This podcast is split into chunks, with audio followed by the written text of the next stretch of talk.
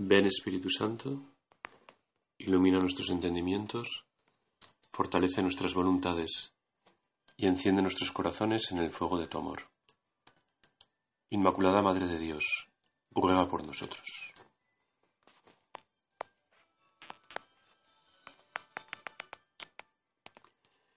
En los Evangelios de estos días estamos leyendo el llamamiento de los primeros discípulos tal y como lo narra el evangelista San Juan en su primer capítulo. Ya las escenas tan vivas son una invitación a adentrarnos en ellas, como si presente me hallase, como diría San Ignacio, y hacer la oración así, como si estuviésemos viendo y viviendo lo que pasó.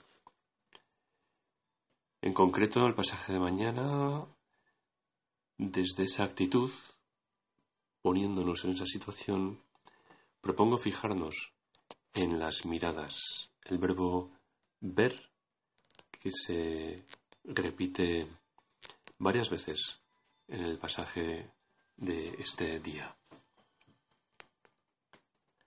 De alguna manera es como si la centralidad de todo el pasaje estuviera en las distintas maneras de ver y ser visto primer lugar, ven y verás. La respuesta de Felipe a la pregunta un tanto irónica de Natanael de Nazaret, de, Nazaret, ¿puede salir algo bueno? No se detiene Felipe en discusiones, no se marcha enfadado, ni, ni da por perdido a Natanael. Felipe ha visto y sabe que la solución para convencer a Natanael está en que él mismo vea. Ven y verás. Invitación también a nosotros. Ven y verás. El verbo ver como invitación que aparece en futuro. Inmediatamente después eh, se nos dice, vio Jesús que se acercaba Natanael. Esta vez se nos invita a considerar esa mirada de Jesús para con quien se acerca a Él, para todos nosotros, la mirada, la misma mirada que tiene Jesús cuando nos disponemos a hacer un tiempo de oración. Mirada de amor que estamos llamados a descubrir en nuestra oración. Todo el pasaje que sigue da a entender que Jesús conocía a Natanael, que en su mirada vio a aquel israelita de verdad en quien no hay engaño, y también a quien había visto en la higuera. Es esa mirada de misericordia divina que alcanza lo más íntimo de nuestro ser, mirada que nos espera, que nos llama.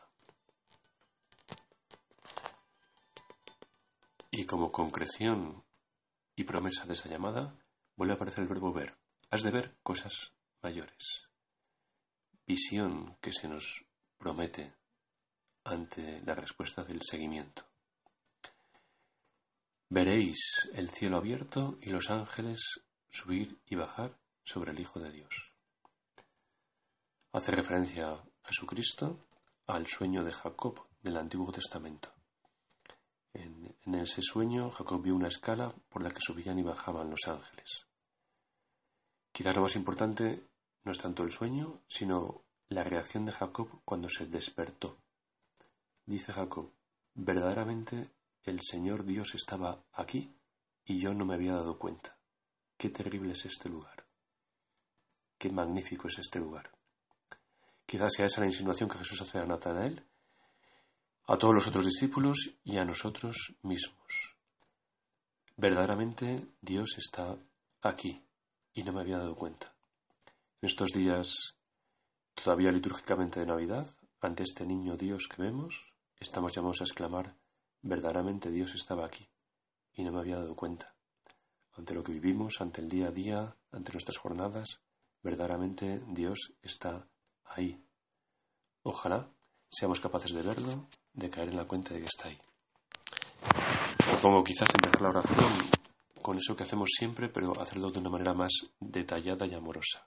Ponernos en presencia del Señor, sabernos bajo su mirada, disponernos a ver con esa vista interna y dejarnos ver dejarnos mirar por esa mirada del Señor. En el corazón de la Virgen Madre nos situamos y desde ese refugio seguro vivimos nuestra oración.